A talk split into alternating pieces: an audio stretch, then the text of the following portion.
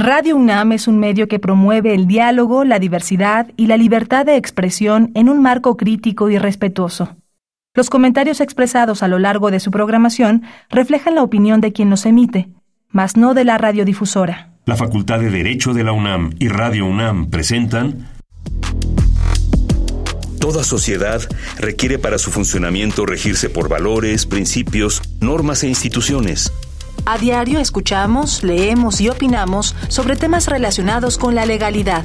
Pero, ¿verdaderamente conocemos nuestros derechos y obligaciones? Tu participación es indispensable. Acompáñanos. Derecho a debate.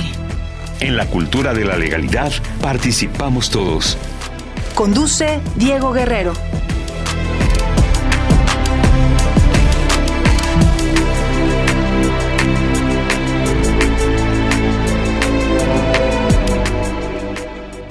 Hola, ¿qué tal? Muy buenas tardes, bienvenidas, bienvenidos a Derecho a Debate. En la cultura de la legalidad participamos todas y todos. En nombre del maestro Diego Guerrero, les damos la más cordial bienvenida a este su programa. Mi nombre es Elías Hurtado y como cada martes les agradecemos que nos sintonicen por el 96.1 FM Radio UNAM. El día de hoy y como, como cada martes nos acompaña la esencia de la universidad, sus estudiantes. Saúl Estrada, eh, estudiante de la Facultad de Derecho de segundo semestre. Bienvenido Saúl, platícanos qué sabes sobre el tema que vamos a abordar el día de hoy. Bueno, antes que nada, muchas gracias. Antes de conocer el origen de las criptomonedas, me gustaría definirlas para tener una mejor contextualización de las mismas. ¿Qué son las criptomonedas? Ok, las criptomonedas en esencia son monedas digitales que utilizan métodos de criptografía para asegurar las transacciones.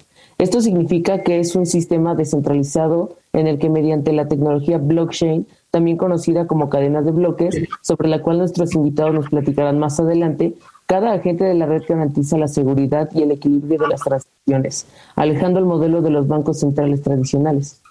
La primera criptomoneda en aparecer en este mercado fue el Bitcoin, creada por un hombre bajo el seudónimo de Satoshi Nakamoto en el año 2008, inspirado por la gran crisis económica que sufrió Estados Unidos en ese mismo año.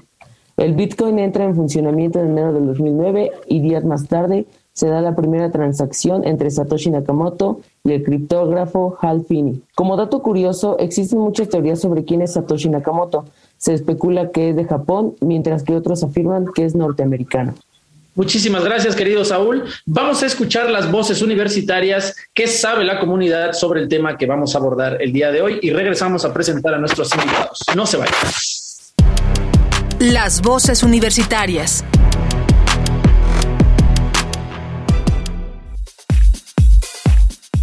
¿Sabes qué son las criptomonedas? Sí, sí sé que son las criptomonedas. Es dinero digital que pues no está físico, no hay billetes, no hay monedas. Toda la transacción se hace de manera en línea. Tengo entendido que una criptomoneda es una moneda digital. es dinero digital, no, no es dinero físico. Funciona como si fuera una tarjeta de débito, pero una criptomoneda es como universal en la web. Puedes comprar cualquier cosa con una de esas. Una criptomoneda es un es la moneda, vaya, que usas para hacer transacciones en internet. Sé que tienen su propio sistema porque hace poco se hizo famoso lo de la devaluación del Bitcoin y todo eso. Entonces me imagino que tienen que ver con como el dinero que se usa en, en internet. Las criptomonedas son una especie de moneda virtual, digital, que últimamente ha tenido mucho revuelo y mucho valor por la mm, reinvención de la era digital. Pues la verdad es que estoy muy poco enterado, o sea, más allá de lo esencial, que es que es, que es un mecanismo, un medio de, de transacción, de cambio. Las criptomonedas son dinero digital. Síguenos en Instagram, Facebook y Twitter como Derecho a Debate. Bien, estas fueron las voces universitarias. Saúl Estrada, quienes nos acompañan el día de hoy.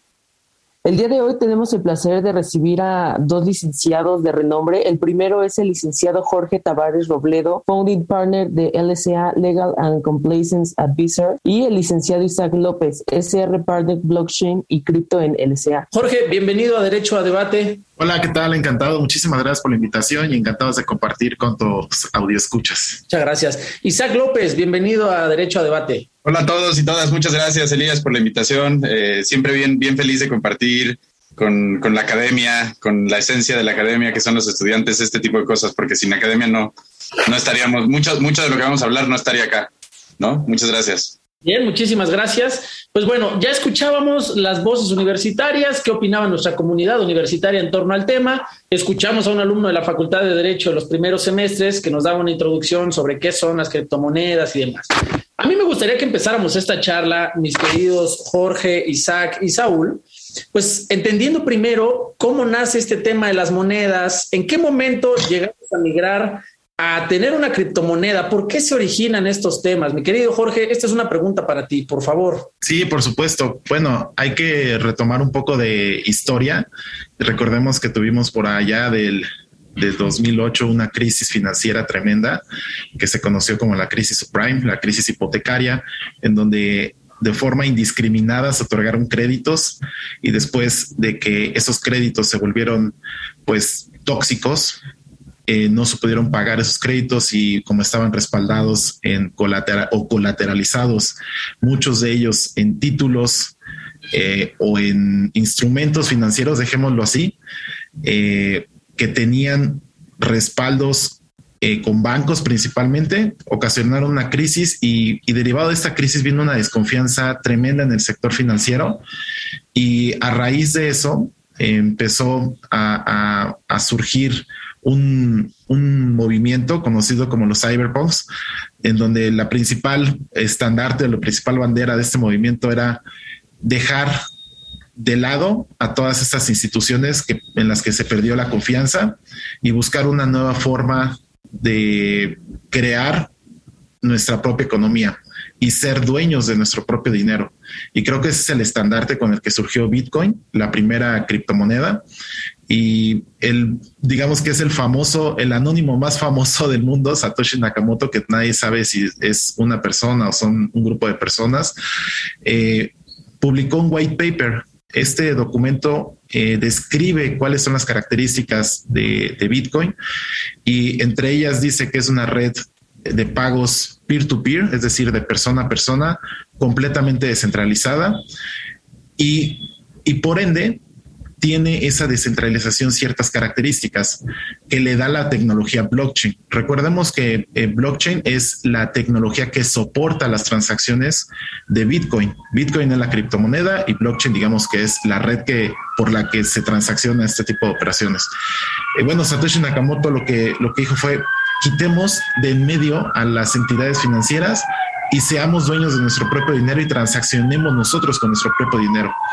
Y de ahí que a partir de ese momento en que se creó y se publicó ese white paper, pues revolucionó prácticamente eh, en una nueva forma, en una nueva economía, que es la que pues más de 11 años después es la que estamos viviendo al día de hoy y el crecimiento y la evolución que ha tenido, pues nos tiene aquí, ¿no? Justo hablando de estos temas que cada vez eh, suenan más y por personajes de mayor relevancia para la economía del país. Ya escuchamos por ahí eh, recientemente a, Salinas Pliego para decir que pues se va a acabar en algún momento el uso de, las monedas de curso legal y que la reserva de valor que actualmente se está teniendo en Bitcoin, los países o muchas empresas o incluso eh, nosotros como personas, pues va a empezar a tomar mayor relevancia. Entonces, eh, es un poco de antecedente de quitar de en medio a las entidades financieras y crear más una economía colaborativa.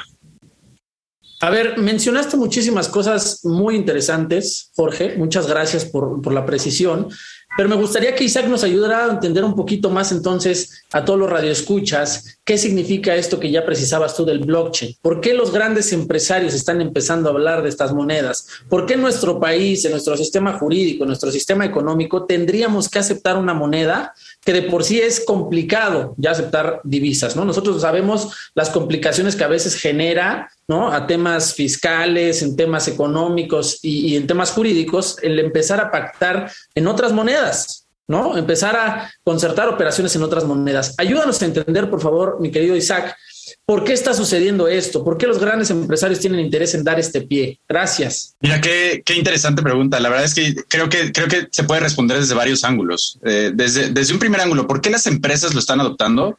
Eh, porque si no se quedan atrás. O sea, la verdad es que la tecnología es una tecnología disruptiva, eh, tiene un potencial gigantesco y tiene sobre todo un potencial muy, muy importante para reducir costos de operación, para transparentar procesos, para eficientar muchos procesos y para darles mucha más seguridad. Entonces, muchas empresas las están, están desplegando esta tecnología y, y, también quiero responder esa pregunta desde dos ángulos, desde la tecnología blockchain y desde las criptomonedas, ¿no? Porque son dos cosas intrínsecamente relacionadas, pero sí es bien importante mantenerlas por separado. Por lo que respecta a la tecnología, eh, voy a poner como ejemplo empresas de cadena de suministro o empresas que tienen trazabilidad o que buscan implementar trazabilidad en su modelo de negocio o que buscan ser mucho más transparentes o que buscan automatizar muchos procesos. Bueno, la tecnología blockchain se presenta como un gran caso de uso para imprimir todas esas bondades a su modelo de negocios. En el caso de las cadenas de suministro, eh, eh, pues se, puede, desplegar esta tecnología para reducir costos de operación a través de la llamada tokenización de activos, eh, para tener un mejor monitoreo de dónde está el activo, en qué parte del proceso está, en qué manos del proceso se encuentra, ir pagando comisiones a medida de que el token en lugar del activo se va moviendo. Y, de cara al usuario, eh, cuando un usuario se, presenta en la tienda, sin decir marcas, en cualquier tienda retail, llega, compra una bolsa de café eh, y a través de la, de la tecnología blockchain puede saber cada uno de los cada uno de los puntos y etapas por las que pasó esa bolsa de café hasta el, el, el agricultor, hasta el productor, hasta la primera mano de la cadena que, que, que, que, metió sus manos ahí, literal, los granos de café. Es posible rastrearlo y sobre todo distribuirlos eh, tener una visión mucho más justa y equitativa de la cadena de suministro. Entonces, esa es una razón por la que las empresas tienen, tienen eh, todo eh, interés en involucrarse. pero también te diría, las, las no las grandes empresas, sino también las pequeñas empresas están viendo una oportunidad en blockchain. ¿Por qué?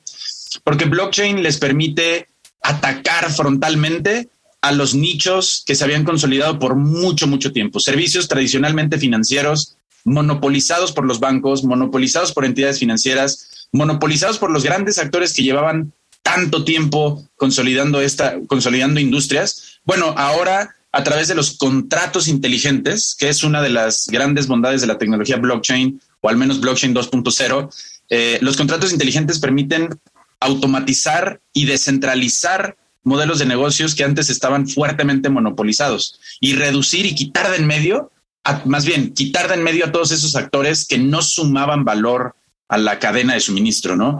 Eh, entonces, ¿Por qué la están adoptando las grandes empresas? Porque se quedan atrás y porque les permite eficientar muchas y eficientar y transparentar muchas cosas. Eh, y porque los pequeños actores también están viendo una oportunidad en la tecnología.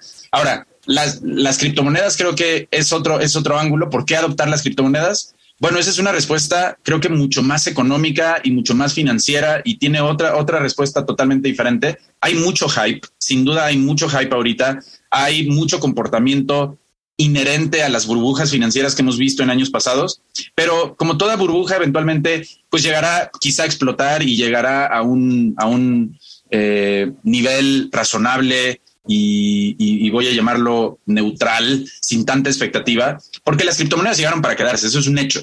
Nada más quizá hoy las estamos dimensionando más de lo que, eh, o, el, digamos, el inversionista o el, o el, o la persona promedio las está dimensionando más de lo, de lo que posiblemente son, pero tienen un caso de uso gigantesco, descentralizan muchos modelos de negocio y, tiene todo el sentido del mundo usarlas para ser más dueños de lo de, nuestro dinero y de nuestros activos. Las o sea, no voy a hablar de criptomonedas, voy a hablar de criptoactivos. Un criptoactivo eres dueño tú. Tú tienes el control, tú eres dueño, tú tienes tú decides lo que haces con ellos, no alguien más. Y ahí hay un gran eh, potencial de empoderamiento y de eh, autosoberanía de las personas, ¿no? Perfecto, muchas gracias. Saúl Estrada, alumno de la Facultad de Derecho, por favor.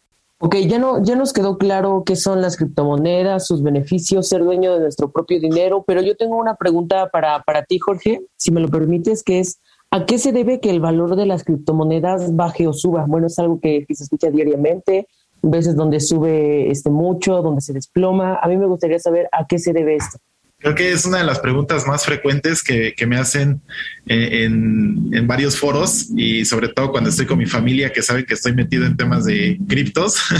Lo primero que me dicen es, oye, eh, ¿cuándo debo comprar? ¿Cuándo debo de vender? ¿No? Eh, una de las principales características de las criptomonedas es que el valor del precio que, con el que se listan en una plataforma de intercambios, ese lo decide completamente el mercado. A diferencia de una economía tradicional en donde hay empresas que establecen respecto de la economía o el valor que puede generar una acción en el público en general o incluso establecer estándares para determinar el valor de una moneda de curso legal, esos estándares no aplican en el, mercado de, criptos. Eh, aquí es a libre demanda a libre demanda, es decir, eh, la oferta y la demanda son los que van determinando el valor de la, de la criptomoneda. Se ha hablado mucho que existen factores inherentes al precio. La realidad es que eh, no hay una receta secreta que te diga exactamente cuál va a ser el valor del Bitcoin el día de hoy y qué cambios políticos, económicos van a tener impacto para que se modifique ese precio. Lo hemos visto desde un Twitter que ha sacado eh, un gran empresario que hace que cambie el precio o que se relacionó en ese momento preciso para el cambio de precio, pero nadie está 100% seguro que fue por ese Twitter que de pronto sacó Elon Musk, ¿no? Por ejemplo, cuando dijo que podían aceptar Bitcoin en la compra de los carros Tesla. Entonces, el precio eh, eh, realmente eh, es muy volátil al día de hoy todavía, como recordemos que pues es, es una, una, economía relativamente nueva y el precio todavía pues de todas las criptomonedas es mucho muy volátil y no es consejo de inversión pero siempre se recomienda que si llegas a comprar un monto de criptomoneda, eh, sea con expectativa que ese monto lo puedes perder al día siguiente o en las horas siguientes al que lo adquieres, ¿no? Ese es el gran riesgo que conlleva el uso de las criptomonedas. Ahora, aclarar que en México existen muchas plataformas en donde se pueden eh, comprar eh, criptomonedas de una forma sumamente sencilla de depósitos en efectivo desde 100 pesos en un OXO hasta transferencias vía SPAY de Banco de México, en donde puedes comprar esas criptomonedas. El precio que, compres, pues la realidad es que ese, ese depende en el momento en el que estás entrando. Eh, yo creo que el, ese, el, precio yo creo que durante mucho tiempo se va a mantener todavía volátil por las razones que te comento de que no hay intermediarios que, que, que, conozcan a, cierta ciencia eh, cuáles van a ser los comportamientos y, sobre todo que hay muchos factores inherentes al tipo de criptomoneda que, se adquiere. Al día de hoy existen miles, pero pues nosotros eh, sabemos que la que es la, más antigua y la primera es Bitcoin, ¿no? Y es la que siempre se va a hablar hasta que se dejen de emitir los 21 millones de Bitcoin que se espera que aproximadamente en 2140 se dejen de, de emitir más bitcoins, ¿no? Y eso también pues le da cierta característica de, que va a ser en algún momento del tiempo esa, esa criptomoneda, bitcoin, va a ser escasa. Y cuando un bien es escaso, pues tiende a incrementar su precio. Les repito, no es consejo de inversión, simplemente es lo que va a ocurrir en algún momento, ¿no? A ver, mi querido Jorge, tú ya tocabas un punto muy importante que creo que tenemos que abordar en esta mesa de diálogo y es el tema de la confianza, ¿no? Ustedes nos, están platicando aquí que, pues bueno, las criptomonedas son un gran activo, que nosotros podemos invertir en ellas, podemos ir a un Oxxo incluso, ¿no? O sea, la accesibilidad está ahí. Las personas que nos están escuchando hoy, ahorita, podrían salirse de su casa, ir a comprar unos cuantos este, pesos o los ahorros que tengan, invertirlos en criptomonedas. Pero a mí me gustaría, eh, mi querido Isaac, que nos dijeras o que nos ayudaras a entender un poco más si hay alguna entidad, si los gobiernos, si legalmente están respaldadas estas criptomonedas y por qué a esta persona que nos está escuchando hoy, que tiene sus ahorros o que finalmente le queda una lana que quiere invertir, ¿por qué tendría que él confiar en las criptomonedas sabiendo que va a ser lo, del día de mañana, lo del futuro? Y si tendrían algún respaldo en este caso, ¿no? O sea, finalmente lo que nosotros buscamos cuando estamos invirtiendo y en general con el dinero es no perderlo, ¿no? Eso es lo que le interesaría a la persona que nos está escuchando. Me gustaría que tú nos ayudaras a entender un poquito más esta idea. Sí, eh, y creo que tiene mucho que ver con lo que Jorge estaba respondiendo en, relación con qué le da valor a las cosas, ¿no? A mí la verdad es que cuando me hacen esa pregunta o preguntas muy similares a las que estás planteando, eh, siempre es válido preguntar de vuelta oye, ¿qué le da, cuando alguien te pregunta qué le da valor a las criptos o qué, o qué, o qué me hace confiar en ellas?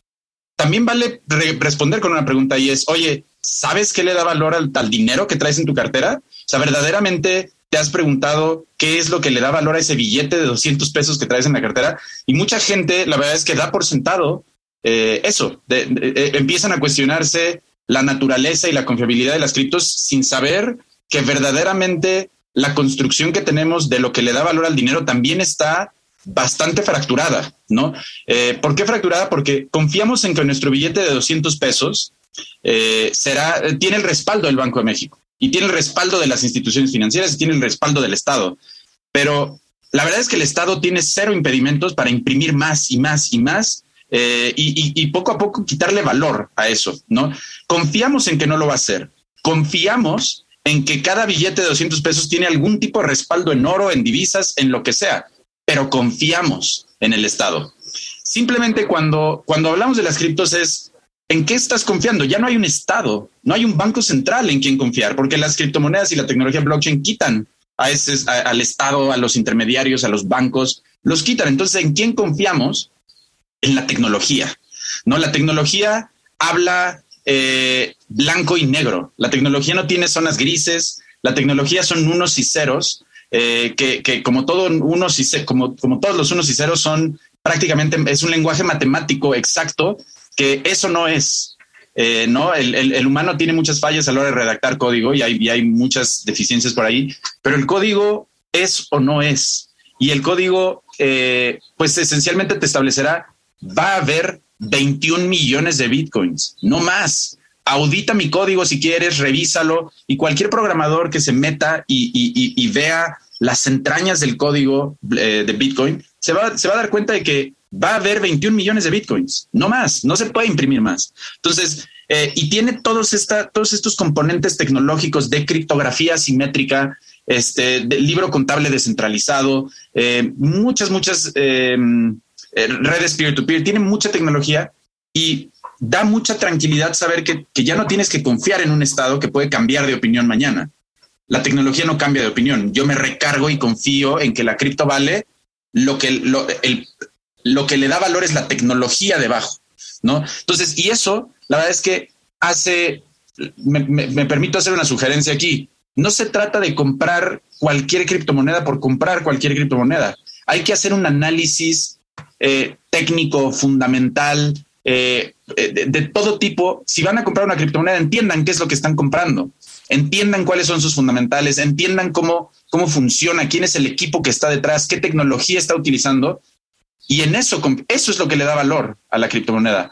Eh, hay mucho de oferta y demanda, pero es es todo el subyacente detrás de la cripto lo que le da valor, porque ya no hay un Estado, no hay un banco central, no hay nadie que le da valor, es la tecnología. Entonces no se trata de andar comprando criptos por todos lados, porque si compro la primera cripto que me aparecen y que me muestran y que me venden, probablemente eh, si la compro nomás porque me la recomendaron, híjole, puede ser que me esté metiendo en un lío, ¿no? A ver, me gustaría, voy a, voy a tener una, pregunta aquí en mente de, lo que ya estabas mencionando tú y que es súper importante y estoy seguro que las personas que nos están escuchando se lo están preguntando. Pero antes quiero que, por favor, Saúl, nos ayudes a plantear más información en esta mesa de diálogo. Ok, muchas gracias.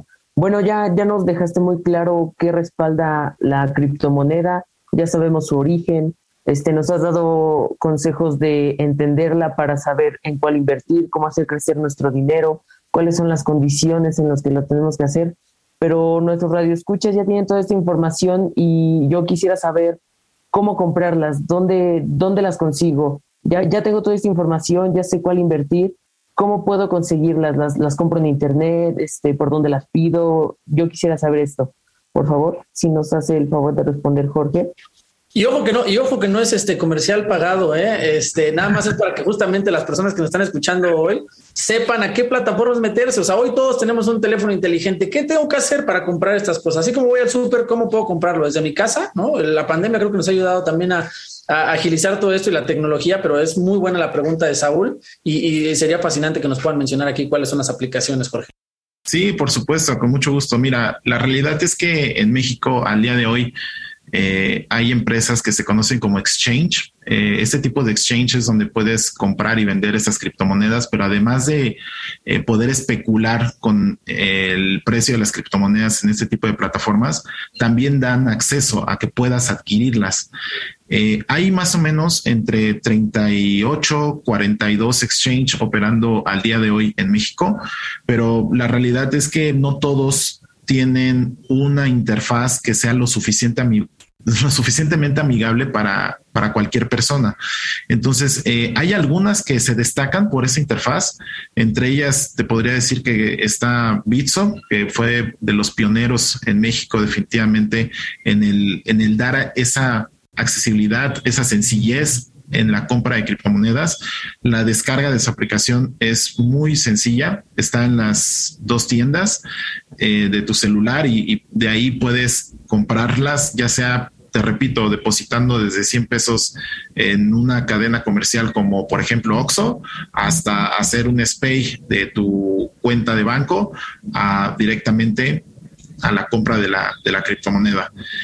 Ahora, ambas ambas, eh, ambos supuestos eh, te llevan a la compra. Ahora, ya que tienes esa, esa criptomoneda, eh, pues te dan acceso a cierta información que puede ser el histórico del precio de un año atrás a tres meses e incluso te, te dan visualización de cuáles son eh, los intercambios que se están llevando a cabo en el momento y se va actualizando todo el tiempo el precio y puedes ir analizando ahí con gráficas muy amigables también eh, cómo es que puedes adquirirlas. Entonces, está esa, esta Volabit es otra plataforma muy accesible y bueno, pues ahí sí ya depende de del conocimiento y, sobre todo de qué tanto se quieren meter en este mundo. Ahora, ah, dejo un comentario.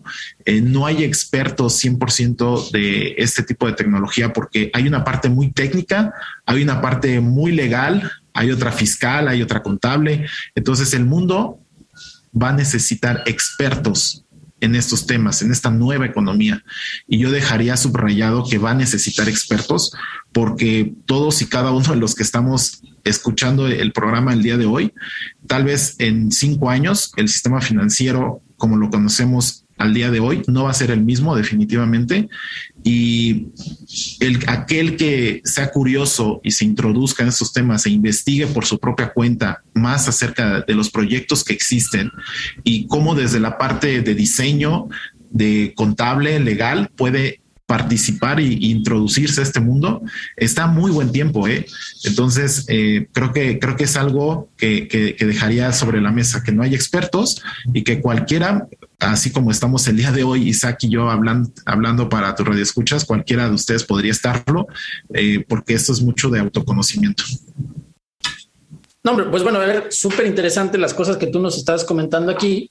Me, y me gustaría una vez más traer a la conversación para, para que Isaac nos conteste, ya con las cosas que ustedes nos han ido complementando, con las ideas, con la confianza, ¿no? Que de por sí, a ver, y esto es importante mencionarlo, estamos en un país donde prácticamente más del 50% de las operaciones que se conciertan en nuestro país, de las compras que se hacen, se hacen en efectivo, ¿no? O sea, ni siquiera estamos no hemos transitado ni siquiera un tema de digitalización. Hay mucha gente que todavía, como se le conoce comúnmente, guarda su dinero bajo el colchón, es decir, que no les gusta invertir, no tienen esta cultura de inversión. Eh, sabemos que no se confían en los bancos, en las instituciones, por la crisis que ustedes mencionaron, ¿no? Empezó a generar mucha desconfianza en realidad en la gente. Y creo que ahí es donde está la importancia, ahí es donde está el compromiso que tendríamos nosotros como ciudadanos de entender hacia dónde vamos a transitar y empezar a investigar lo que es lo que ustedes están planteando aquí. Pero me gustaría que pudiéramos eh, terminar de entender esto. A ver, entendiendo que un Bitcoin hoy cuesta alrededor de 876 mil pesos, ¿no? Es el precio que, que, que ahorita marca Internet, 876 mil pesos 618. Pues a ver, ¿cuántas personas tienen esta cantidad de dinero? Y me gustaría que entráramos a lo que se está volviendo muy común, que es comprar fracciones, ¿no? Quiero que por favor nos expliquen esto, mi querido Isaac. Sí, mira, la verdad es que eh, sí, o sea, mucha gente cree que, se necesita comprar un Bitcoin y que, y que necesitas alcanzar esa suma de dinero para comprar uno completo. Pero la realidad es que Bitcoin es una, es, es, es, la unidad, pero es fraccionable hasta determinado eh, número. La fracción mínima de un Bitcoin se llaman satoshis, ¿no? Entonces tú puedes comprar varios satoshis haciendo referencia a eh, el creador, creadora o grupo de creadores detrás de Bitcoin, Satoshi Nakamoto, pero puedes comprar esas unidades eh, y puedes comprar fracciones de Bitcoin eh, a, través de estas plataformas como las que comentaba Jorge, ¿no? Puedes comprarlas a través de una casa de intercambio, eh, comprándola de otra persona. Yo le puedo decir a otra persona, oye, eh, véndeme 200 pesos en Bitcoin y, y, recibiré .0001 Bitcoin, ¿no?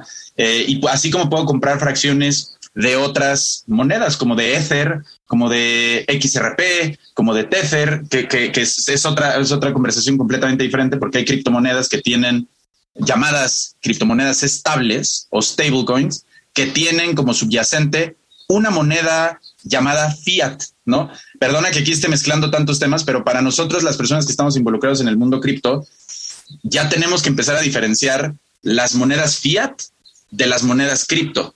Las monedas fiat son aquellas que, o, nos referimos a aquellas que son eh, monedas por decreto, ¿no? Como en México, que tenemos la ley monetaria que dice el peso es la unidad de, el peso es la unidad monetaria en México y tiene curso legal. Bueno, esa es una moneda fiat. Bitcoin, Ether, Tether, todas esas son criptos. Entonces, sí es bien importante distinguir y, también bien importante tener en mente que no es necesario ahorrar los 800 mil pesos para comprar un Bitcoin. Se puede comprar 200 pesos, 100 pesos, un peso, este, considerando hasta la fracción mínima de Bitcoin, ¿no? muy, muy concreta. Muchas gracias, Isaac. Saúl, por favor. Perfecto, antes que nada quisiera agradecerles por todo este conocimiento que nos están dando. Me han quedado muchos temas claros. Pero bien, el Bitcoin, como bien sabemos, es imposible comprar para, para una persona promedio, ¿ok? Tenemos que comprar fracciones, este, son cuestiones donde se manejan muchas cantidades de dinero, puedes perderlos, puedes ganar. Existen estafas, formas de estafa por medio de las criptomonedas. Eh, como, como bien sabemos, día a día vemos casos de estafas por por sistemas bancarios, por sistemas piramidales, pero este, este tipo de estafas se traslada al mundo cripto o ahí no existen las estafas. Quisiera saberlo, Jorge. Sí, no, la realidad es que eh, siempre van a existir la, la, forma en cómo trasladar a un nuevo modelo de negocio eh, este tipo de actividades ilícitas. Y en definitiva ha sido el mayor de los dolores del mundo cripto, las estafas, que desafortunadamente cuando se llegan a dar a conocer, pues eh, es una noticia que vende más que todas las bondades que puede llegar a tener el uso de esas criptomonedas o, los casos de uso de la tecnología que está detrás, que es blockchain. En las estafas se han dado muy, muy activamente en, a partir de, que surgió eh, Bitcoin, sobre todo aquellos que tenían desconocimiento de la forma y de cómo funcionaban las criptomonedas. Te estoy hablando de estafas desde muy, muy básicas, desde, desde que te decían, oye, te voy a mandar tu Bitcoin por paquetería y te va a llegar hasta la puerta de tu casa. Eh, desde ese tipo de estafas hasta estafas más del tipo piramidal, en donde se ofrecen rendimientos extraordinarios a las personas que participen dentro de un pool de inversionistas y después de cierto tiempo, cuando ya no alcanzan a hacer la fuente de repago que es con el mismo dinero de los inversionistas, desaparecen, cierran la cortina, cambian el nombre de la empresa y se van a estafar a la siguiente, al siguiente grupo de personas. Eh, esto es muy común, sobre todo en nuevas criptomonedas. De ahí el comentario de Isaac, que traten de investigar antes de comprar una criptomoneda quién está detrás. Todas las criptomonedas existe una plataforma que se llama CoinMarketCap. CoinMarketCap, ahí pueden eh, dar, eh, bueno, introducirse en el mundo de todas las criptomonedas que existen y pueden tener información de cuál es el proyecto que está detrás, quiénes son los fundadores. Entonces, es una buena forma de, entrar a, conocer más a detalle. No, hombre, pues digo, es súper importante ya la información que nos están dando, porque ahorita ya ustedes están analizando esta parte desde el punto de vista de un gobierno, ¿no? ¿Qué compromiso tienen? A ver, todos sabemos que a los gobiernos, a las personas en general, nos interesa saber cómo vamos a estar regulando esto. Esa es la, la función principal de un gobierno. Me gustaría que nos platicaras un poquito, Isaac, ¿Dónde están hoy las criptomonedas? ¿En dónde están? ¿Hasta qué punto estamos? ¿Hace cuánto aparecieron? ¿no? Desde, desde que apareció el Bitcoin, tú ya nos mencionaste, hoy existen una cantidad enorme de criptomonedas. Si vemos la Fórmula 1, vemos que ahí anuncian criptomonedas. Es decir, empieza a tomar seriedad esto, ¿no? O sea, el hecho de que ya un negocio tan grande, tan redituable, ya como los deportes empiecen a anunciarlo, habla de la, de, también del avance que vamos teniendo, ¿no? De la digitalización de las monedas, de dejar cada vez más de usar el, el eh, pues dinero en efectivo. Pero lo que me gustaría que nos dijeras es, ya desde la aparición de la primer criptomoneda, ahorita, ¿qué avances hemos tenido? O sea, ¿dónde estamos parados hoy? ¿Y en qué lugar en particular está parado México respecto a otros países? O sea, me dices, oye, pues aparecieron en China y en Gran Bretaña, pero pues hoy ¿dónde estamos? ¿Dónde está México en, un tema internacional, por favor? Buenísimo, pues mira, creo que todo esto, como bien comentaba Jorge al inicio, empieza en el 2008, ¿no? Aunque el pedigrí académico de Bitcoin data de mucho antes eh, de, eso, formalmente nace en 2008, principios del 2009, y desde ahí entra en una etapa de consolidación, de, de, proliferación y de que la gente lo conozca, la empiece a testear, empiece a conocer. Pasan un par de años y por ahí del 2014, 2015, nace el primer competidor de Bitcoin, para algunos más poderoso, para otros eh, quien tiene otras finalidades, que se llama Ethereum. Ethereum es una plataforma también eh, eh, blockchain, pero con otras funciones diferentes a las de Bitcoin. Bitcoin tiene una función exclusiva fue diseñado solo para una cosa y es fungir como un medio de pago electrónico, una, moneda digital. Nace Ethereum en el 2015 con una capacidad y con una intención diferente, el ser eh, un, digamos, una plataforma que habilite transacciones más allá del intercambio de dinero, que habilite los contratos inteligentes, es decir, la automatización de ciertos acuerdos de forma descentralizada.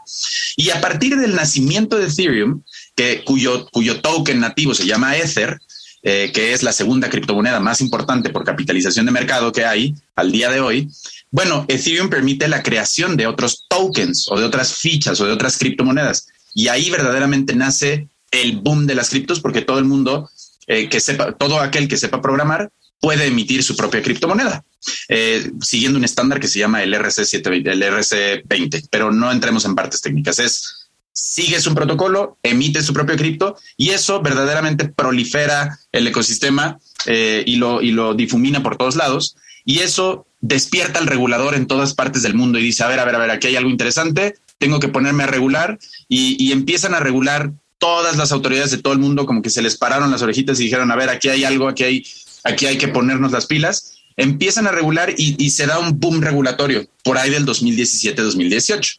Eso explica, por ejemplo, el, el, que en México en 2018 se haya emitido la llamada ley FinTech, que regula muchas cosas, entre ellas a las llamadas billeteras electrónicas, a las llamadas entidades de financiamiento colectivo y a los activos virtuales. En México en 2018, por primera vez se reconoce la existencia y la validez legal de los activos virtuales, ¿no? Que sean medios de pago. Entonces, México a partir de esa fecha todo el mundo estaba festejando que ya era legal eh, las criptomonedas en México, hasta que 2019 Banjico eh, emite un comunicado y dice, ¿sabes qué? Al final ya no, al final dice mi mamá que ya no, y eh, dice, ya no, no, no les voy a decir con qué cripto se pueden operar, que era lo que la mayoría de la gente esperaba, pero dice un listado y establece un listado con características con las que deben cumplir los activos virtuales para ser eh, para que las entidades financieras puedan operar con ellos. Entonces, eso pasa en México, cuando en otros lados del mundo, como en El Salvador, por ejemplo, Bitcoin ya es moneda de curso legal. ¿no? En El Salvador, eh, para bien o para mal, se puede usar Bitcoin para cumplir, para pagar todo tipo de obligaciones, para pagar impuestos. Tenemos el caso de Ucrania, que en, función de lo que está viviendo ahora con Rusia, pues tuvieron que hacer ciertas reformas para permitir que la gente siga mandando donativos en cripto y que sigan financiando pues la defensa del, del, país, ¿no? Tenemos el caso de Miami, el caso de eh, muchos otros países que están buscando regular y darles una esencia legal a las criptos. Eh, y, por último, yo creo que la última etapa regulatoria en la que estamos es en el de las llamadas CBDCs, que es un acrónimo en inglés para Central Bank Digital Currencies o eh, en su traducción al español que es monedas digitales emitidas por bancos centrales, en un contexto donde México el año pasado anunció que estará trabajando en los siguientes cuatro años, para 2024, en la emisión de una criptomoneda estatal. Es decir, el Estado va a emitir una criptomoneda, lo cual para los puristas del mundo les hace un cortocircuito porque dicen, ¿cómo una criptomoneda que busca eliminar a los, a los intermediarios financieros va a, va a ser emitida por un intermediario financiero? Pero muchos estados, muchos países se dieron cuenta del potencial de las criptos para dar trazabilidad, transparencia, autosoberanía, muchas cosas y dijeron, exploremos por ahí. Entonces, en los siguientes años yo creo que veremos muchas CBDCs y mucha regulación alrededor de las monedas estables, es decir, criptomonedas basadas en moneda, en dólar, en pesos, cosas de ese tipo, ¿no? Ahí estamos parados. Muchísimas gracias. Saúl. Muchas gracias, Isaac. Acabas de mencionar cosas muy importantes como, como el ojo que le está echando el Estado a estas criptomonedas, las regulaciones que existen. En especial mencionaste que, que a través de la aparición del Ethereum, este, que es la criptomoneda, la segunda más famosa a nivel mundial, este, las personas pueden crear sus criptomonedas. Este, Jorge, por favor, me gustaría que nos explicaras más sobre esto. ¿Qué significa el término minería de criptomoneda? Para entenderlo mejor, por favor. Sí, por supuesto. Eh, mira, yo separaría en, en, dos grandes temas, ¿no? Uno es la tokenización y el otro es la minería. La tokenización de activos es cuando tú, como comentaba bien Isaac, tienes ciertos conocimientos de programación y puedes desarrollar y crear tu propio token. Ese token, el valor que le asignes es completamente discrecional. ¿Qué quiere decir esto? Que tú le asignas el valor a tu token. Tú puedes decir cuánto puede valer el día de hoy un token de derecho al debate que vamos a crear el día de hoy para todos nuestros escuchas. Y ese valor intrínseco que va a tener es porque nosotros les vamos a otorgar ciertos beneficios o incluso les vamos a hacer un programa de lealtad para que nos sigan escuchando. Eh, ese token para eso se podría ocupar simplemente, pero hay tokens que se metieron en temas regulatorios para levantamientos de capital. Es decir, eh, todos aquí seguramente hemos visto o escuchado acerca del programa de Shark Tank México, en donde van muchos emprendedores a levantar capital. Eh, esos emprendedores que tienen un proyecto o una idea en mente levantaron capital a través de un concepto que se conoce como Initial Coin Offering o oferta pública de criptomonedas. Y lo que hacían es crear su propio token, asignarle un valor y venderlo. Y aquel que confiaba en el proyecto adquiría una parte de la empresa representada a través de esos tokens con la esperanza que por el esfuerzo del proyecto se incrementara el valor de ese token. Y ahí es donde empezaron los primeros esfuerzos regulatorios por parte de autoridades en Estados Unidos. Entonces, ¿qué se puede tokenizar? ¿Y qué es un token? Es crear tu, propio, tu propia economía, así lo resumiría, crear tu propia economía para el modelo del producto o servicio que estés ofertando. Ahora, eh, por otro lado, el tema de minería eh, resulta sumamente relevante para la red blockchain porque los mineros, a diferencia de la imagen que nos viene a la cabeza, que son aquellos que tienen una pala y están picando piedra, en el mundo cripto, los mineros son poder de hardware, es decir, son máquinas que están conectadas al software de Bitcoin y que están validando las transacciones que ocurren dentro de la red. Y esas máquinas, ese hardware, está distribuido en todo el mundo. Por eso es una red descentralizada. No está concentrado en un solo punto, como puede ser en tecnología un servidor que tenga una réplica en Estados Unidos, pero está en México y toda la información es una copia.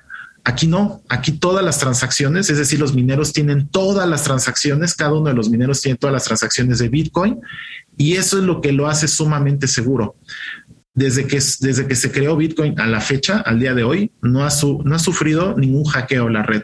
Es decir, no se ha vulnerado.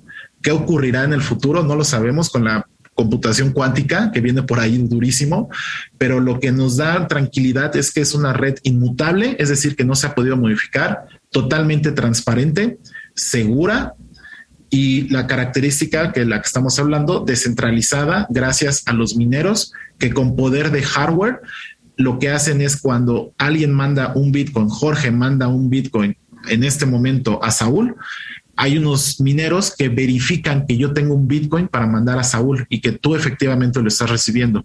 Así que en el momento dos, cuando yo quiero mandar otro Bitcoin a Elías y ya no lo tengo, esa, esa transacción se rechaza por parte de los mineros y ya no puede continuar su trayecto.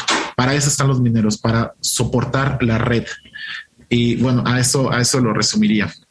Oye, mi querido Jorge, y antes para complementar esta pregunta, yo necesito algo, yo la persona física, la persona que nos está escuchando, necesito alguna validación o cómo me puedo dar de alta o cómo puedo hacer esto de minar, ¿no? Porque por lo que veo, pues soy un intermediario de la línea o de la cadena que estamos siguiendo nosotros. ¿Cómo podrían funcionar estos? ¿Ganan algo de dinero con esa, con esa operación?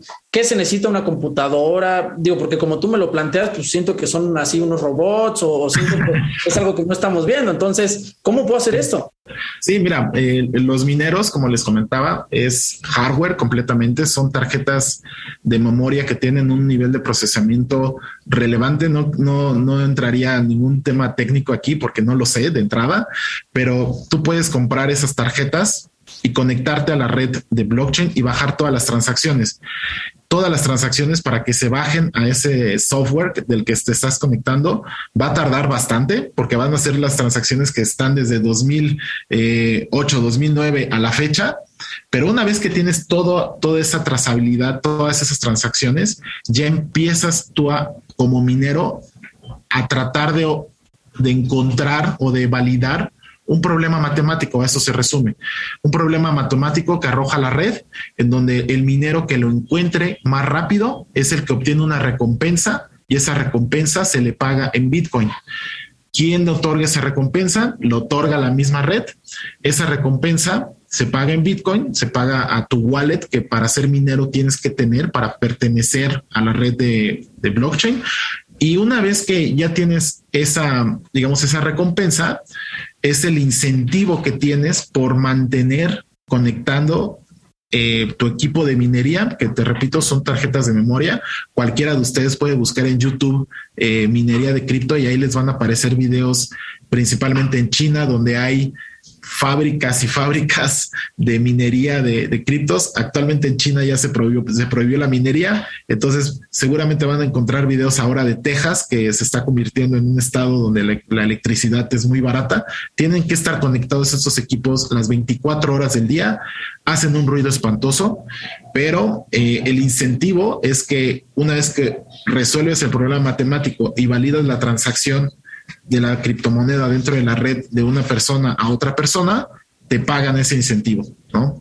Es, un poco lo que les podría decir acá de, del tema de criptos. Y fue, fue como en la firma entramos, ¿eh? entramos durísimo a, minar porque queríamos entender la tecnología que está detrás y eso definitivamente nos sirvió para que el día de hoy pues damos una asesoría muchísimo más integral a nuestros clientes. Perfecto. Eh, Saúl, por favor. Perfecto. Isaac, este, me gustaría hacerte una pregunta, ya que tenemos más claro dónde conseguir, dónde conseguir Bitcoin, cómo, cómo se minan, cómo sirve esto a día de hoy, cómo afecta en las economías. ¿Qué, qué puedo comprar con Bitcoin? ¿Qué, puedo, ¿Puedo ir a Walmart y, y comprarme unos chocolates con Bitcoin? ¿O puedo ir a Tesla y comprarme un carro con Bitcoin? Eh, explícame esa parte, por favor. ¿En, qué, ¿En dónde puedo gastarlos? ¿Qué puedo comprar? Por favor. Sí, claro. Eh, mira, eso es, es, es, una pregunta bien interesante porque al, no tener, mira, en El Salvador, que ya está reconocido como moneda de curso legal, puedes ir a Walmart y a comprarte lo que se te antoje. Puedes comprarle, puedes comprarte hasta unos cocos en la playa eh, con, con, Bitcoin, ¿no? Eh, ¿Por qué? Porque en El Salvador tiene, tiene curso legal, tiene las tres características que, que, tiene el dinero, que tradicionalmente son tres cosas. unidad de cuenta, depósito de valor y medio de pago de intercambio. Cuando algo cumple con esas tres características, puedes, eh, es formalmente dinero y puedes comprar lo que quieras. En El Salvador, insisto, puedes comprarte lo que se te antoje. Luego te, te daría una segunda respuesta que es, puedes comprar todo aquello cuyo vendedor esté dispuesto a aceptarte Bitcoin. Yo te puedo prestar servicios legales eh, a cambio de Bitcoin. ¿Por qué? Porque decido aceptarlo eh, porque es un consenso entre tú y yo y puedo aceptar que me pagues mis honorarios en Bitcoin, así como puedo aceptar que pagues mis honorarios con naranjas, con limones, con lo que se te antoje. Entonces depende mucho de qué tan abierta esté la persona para usar, para aceptar como medio de pago algo distinto del dinero. Y digo que además yo complementaría antes de irnos a, a la pausa para regresar a la última y nos vamos que eh, pues ya está teniendo mucha más practicidad esto, ¿no? Ya sabemos de abogados que se pagan por sus servicios profesionales con bitcoins, ¿no? Que ustedes como socios a la vez les pueden decir a lo mejor a sus trabajadores, oigan, abran una cuenta eh, de bitcoin porque les vamos a depositar ahí su salario. Es decir, yo ya tengo conocimiento de que mucha gente o la práctica ya acepta esto, ¿no? Y si bien lo que tú ya nos mencionabas de que no tiene curso legal en nuestro país, creo que ahí queda entonces latente la tarea que tendría que empezar a estudiar nuestro país, nuestro gobierno, para decir, oye, estas cosas están pasando y hay que empezar a regular en la materia. Entonces, es una gran oportunidad. Eh, vamos a escuchar rápidamente Descubriendo tus derechos y regresamos a los micrófonos de Radio UNAM. No se vayan. Descubriendo tus derechos. Derecho al voto. El derecho al voto o sufragio activo es un derecho y una obligación que todos los ciudadanos tenemos este garantiza que la ciudadanía pueda participar en las elecciones y en las consultas populares. El voto es una herramienta de la vida democrática que permite a las ciudadanas y ciudadanos elegir a aquellos que serán sus representantes o las decisiones que consideren convenientes para su comunidad. Escuchas Derecho a Debate. La última y nos vamos. Bien, esta fue Descubriendo tus derechos. Estamos en la última y nos vamos. Les recordamos que nos sigan en Facebook, Instagram, YouTube y Twitter como Derecho a Debate. Jorge, la última y nos vamos. Algo con lo que quiera cerrar esta charla del día de hoy. Pues muchísimas gracias por la invitación y sobre todo dejar a todos los redescuchas que investiguen más acerca de estos temas que en el futuro sin duda van a revolucionar la forma en cómo conocemos el dinero y aquellos que tengan eh, proyectos en donde estén viendo la viabilidad de incorporar la tecnología de blockchain, en definitiva van por buen camino. En el futuro eh, muchos de estos proyectos que nosotros veíamos en la firma hace cuatro o cinco años cuando empezamos a asesorar ese tipo de empresas. El día de hoy se están materializando y de verdad para nosotros es una fortuna ser parte de esta revolución y ser parte de todo el cambio que va a generar el, uso de criptos y el uso de la tecnología blockchain.